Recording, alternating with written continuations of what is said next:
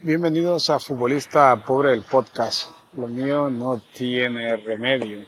Puedo programar todos los podcasts que voy a grabar y al final puedo pasar tres meses sin grabar ni uno. Y de repente, dos seguidos y para más Henry del mismo tema que es Ansu Fati. No iba a seguir hablando del tema porque pensaba que tampoco me daba para más, pero echando un ojo en la aplicación Notion, ahí donde apunto notas, ideas y todo tipo de historias, veo que hay una línea que dice ¿qué esperan de Ansu Fati? Eso lo apunté hace un año y pico más o menos y voy a intentar contestar a eso situándome en el momento que lo escribí. ¿Qué esperan de Ansu Fati? Creo que todos tenemos claro que lo que esperan de Ansu Fati es que se convierta en el nuevo Messi. Básicamente lo mismo que han esperado con todos los jugadores de la cantera que han destacado. Y hay cosas que no pueden ser. Hay cosas que no pueden ser. ¿Por qué Messi es Messi? Porque nadie esperó que Messi se convirtiera en el nuevo Maradona. ¿Por qué nadie esperaba, o pocos, esperaban que fuese el, nuevo Maradona? Porque el modelo Maradona era muy particular. Era un modelo irreplicable. Era un tipo único. El molde nadie sabe dónde está para replicarlo. Por eso, aunque tímidamente a los inicios se hablaba de Messi, Maradona, más se les comparaba que, que otra cosa. Dudo que ninguna persona con sentido común esperaba que Messi fuese el nuevo Maradona. Porque para ser el nuevo Maradona, Messi no podía serlo. No podía serlo porque Messi con 13 años ya estaba en el Fútbol Club Barcelona tutelado, cuidado, había movido a su padre también con él, luego su familia. Sin embargo, Maradona a esas edades todavía estaba pateando la pelota medio descalzo, debutó en primera con 15 años, era el sostén de la familia, del pueblo, de Argentina, la esperanza de un país que estaba viviendo una situación política complicada, un símbolo, pero Messi eso no lo vivió porque Messi estaba en Barcelona. Messi apareció en el radar de Argentina ya con 15, 16 años, que empezaron a decir, uy, como no lo traigamos a la selección, se va a hacer español. Y entonces Messi entró en el radar de Argentina y empezó a forjarse su leyenda. Pero en ningún momento Messi estuvo destinado a colonar a Maradona. Sin embargo, en el Fútbol Club Barcelona se han dedicado desde los años 90 a buscar, bueno, de los años 90 no mentira. Esto todo empezó con Messi, creo yo. Con otros jugadores no era el nuevo Guardiola. Bueno, con Guardiola también era el nuevo Guardiola, parecían bastantes, ¿eh? Pero con Messi es el caso más claro, que cada vez que salía un jugador joven en la cantera, decían que era el nuevo Messi. Pero lo gracioso de este asunto es que Messi, por aquel entonces, cuando iban saliendo jugadores, Messi a lo mejor todavía tenía 19 años, 20 años, 21 años, 22 años, 23. Y piensas en la ridiculez de toda la historia. ¿Cómo iban a decir que va a salir el nuevo Messi si Messi todavía se está formando? Y esto simplemente es afán de los periodistas que quieren descubrir nuevos talentos cuando ellos no descubren nada. Ellos están jugando y los entrenadores los van poniendo, pero hay una especie de competición entre los periodistas que es poner motes a los futbolistas y también decir que fueron los primeros que lo vieron. No sé qué ganan con esto. Y algunos viven de eso durante toda su vida. Sí, yo descubrí a tal jugador cuando estaba en cadetes. Y yo pienso, lo habrán descubierto los técnicos del club que lo ha fichado. ¿Y qué esperaban de Ansu Fati? Que se convirtiera en el nuevo Messi después de Boyan Kirky, eh, Isaac Cuenca,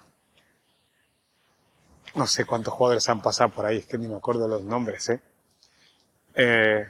y no podía ser, no podía ser. De hecho, hablando con un chico de 21 años que jugaba en Sabadell y equipos de estos, me comentó que él se había enfrentado a Ansu Fati cuando él estaba en San Cugat algún equipo de estos y particularmente no era el jugador diferencial de ese equipo, que cuando vio cómo explotaba en primera división se sorprendió porque no era el jugador más espectacular ni más llamativo de ese equipo. ¿Qué quiero decir con esto? Que la irrupción de Ansu Fati fue causa del momento, del estado de forma, de muchos factores, de los entrenadores, de tener a Messi en el equipo, muchas causas que yo no sabría decir. Pero esa aceleración por meter en el primer equipo, al final la ha pagado con lesiones. Cierto es que no tiene que estar relacionado la edad con las lesiones, pero sí que estaba en un proceso de formación, una etapa de formación física, pero también psicológica.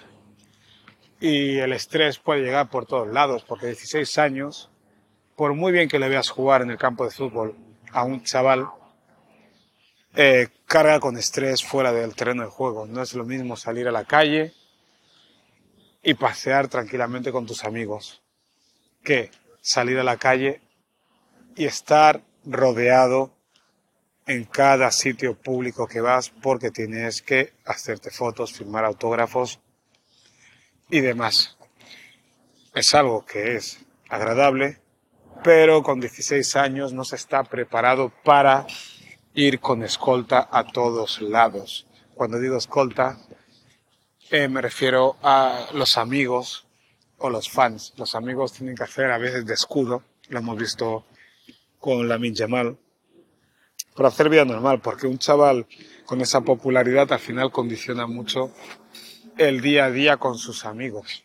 Allá donde vayan van a ser el centro de atención, que, como he dicho antes, es agradable, es lo que busca uno cuando juega fútbol, busca notoriedad, y está bien, pero no siempre es agradable. Al principio uno quiere atención y luego quiere pasar inadvertido, pero no se puede ser una estrella y pasar inadvertido en España. En Inglaterra es diferente, pero en España sí que un futbolista de renombre va a ser el centro de atención allá donde vaya. En Inglaterra yo veía que jugadores top estaban ahí en Londres y no estaban rodeados por personas. Veías a Río Ferdinand, veías a, yo que sé, cualquier jugador del Arsenal y estaba en un club, pero no estaba rodeado de gente pidiendo fotos, autógrafos ni, ni nada parecido. Por la calle paseaban tal cual. De hecho, en Southampton, aunque es un club más pequeño, los jugadores del primer equipo eran ídolos, pero cuando estaban en el centro comercial paseando, nadie les interrumpía el paso para un autógrafo. Pero cuando estaban en las inmediaciones del estadio, eh, firmaban miles de autógrafos y fotos. Hey, ¿qué esperaban de Ansu Fati? No lo sé. Realmente no lo sé yo con 41 años, cuando sale un chaval de 16 años eh, en un equipo de primera división, no espero nada de él, simplemente lo observo, si juega bien, lo disfruto, pero no espero nada de él porque no me debe nada, no me ha prometido nada.